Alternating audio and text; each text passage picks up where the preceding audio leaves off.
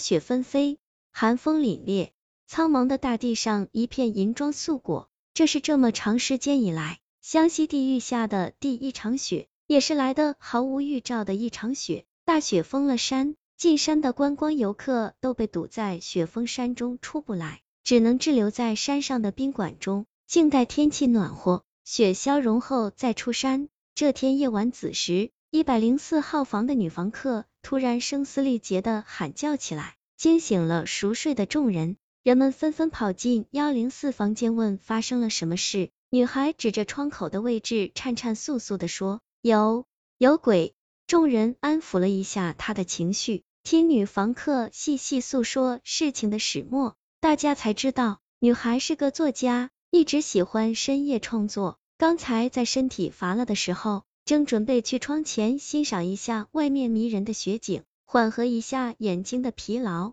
这时，他突然发现窗子外竟然凭空站着一个人，确切的说是一个不像人的人。那人披头散发，脸上没有了清晰的五官，是凹凸不平的惨白地一张脸。女孩见此，便惊叫了出来，那人却倏地不见了，像消失了一般，来无影去无踪。但据大家考察，女孩住的地方是三楼，窗子外面是悬空的，根本没有可以踏脚的地方。那刚才发生的事究竟该怎么解释呢？正当众人满腹狐疑时，一个黑脸的汉子惊恐的说：“大家想象这是什么地方？”游客回答说：“湘西地界啊，湘西地界。”一个人强调了一边，惊惧的连连后退：“你是说刚才是有鬼？”话说。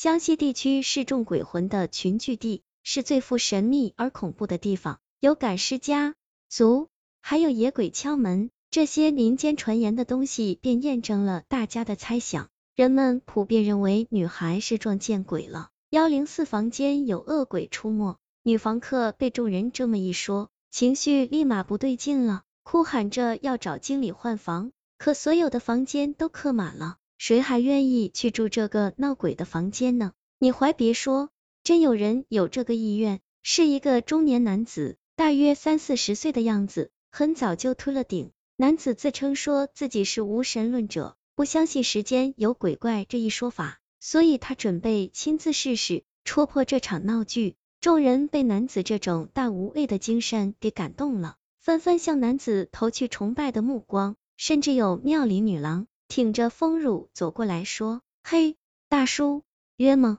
中年人是个知识分子，当然不能这么直白，他得含蓄一点，忙说：“我还有事，得空再饮茶闲聊。”在众人散去时，男子又跑到刚才那女孩面前，要了电话号，理由是有空随时可以找他，他可以给他讲一大堆传奇的故事，来消遣这无聊的寂寞。不过，谁知道这大叔心里真正想的是什么呢？不过令大家失望的是，第二天这男子光着膀子跑了出来，地下只穿着一条裤衩，脸色煞白，哭叫的说：“有鬼，真有鬼！”他亲眼所见，昨夜一个蓬头女鬼脸凑在窗户上盯了他一整夜。人们便回到房间中查看，果真。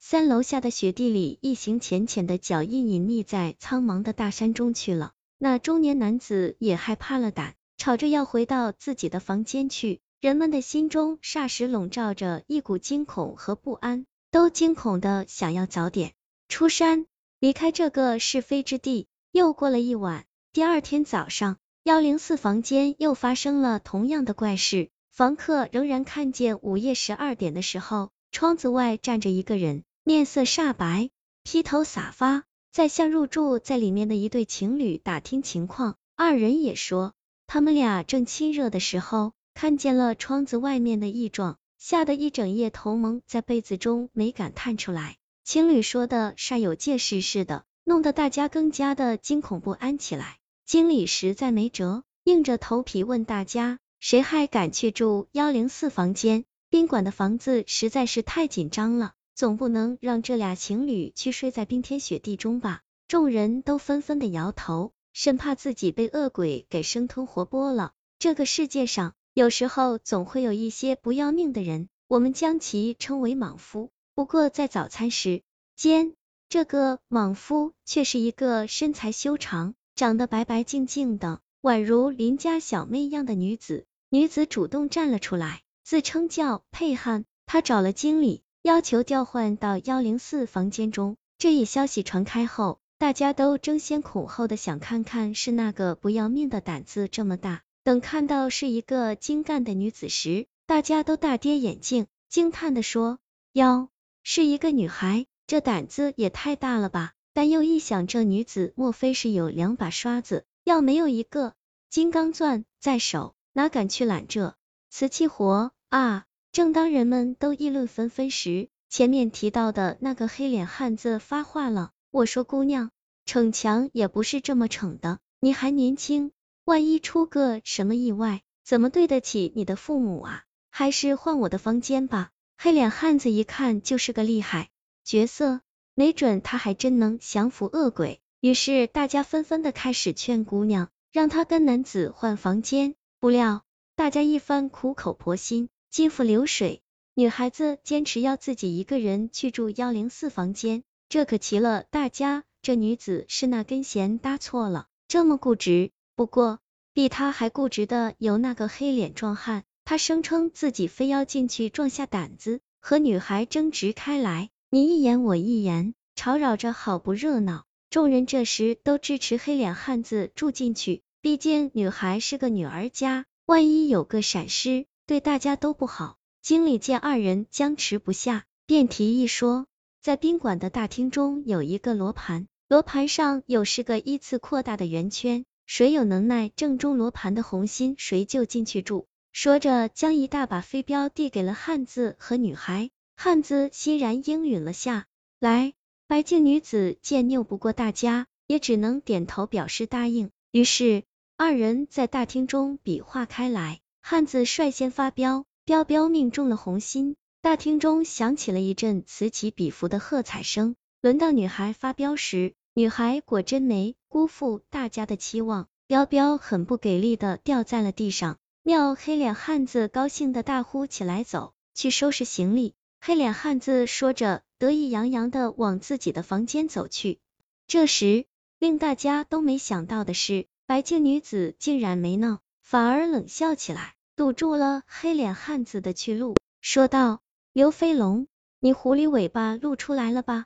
还没等大家弄清楚怎么回事，白净女子从手提包中抽出一把手枪来，快步走上前，用手铐铐住了黑脸汉子。大家不要慌。我是市公安局的干警小雅。说着，女子掏出自己的证件给大家看，这是怎么回事？众人都惊呆了，这情节太具有戏剧性了，大家一时间被这姑娘给搞懵了。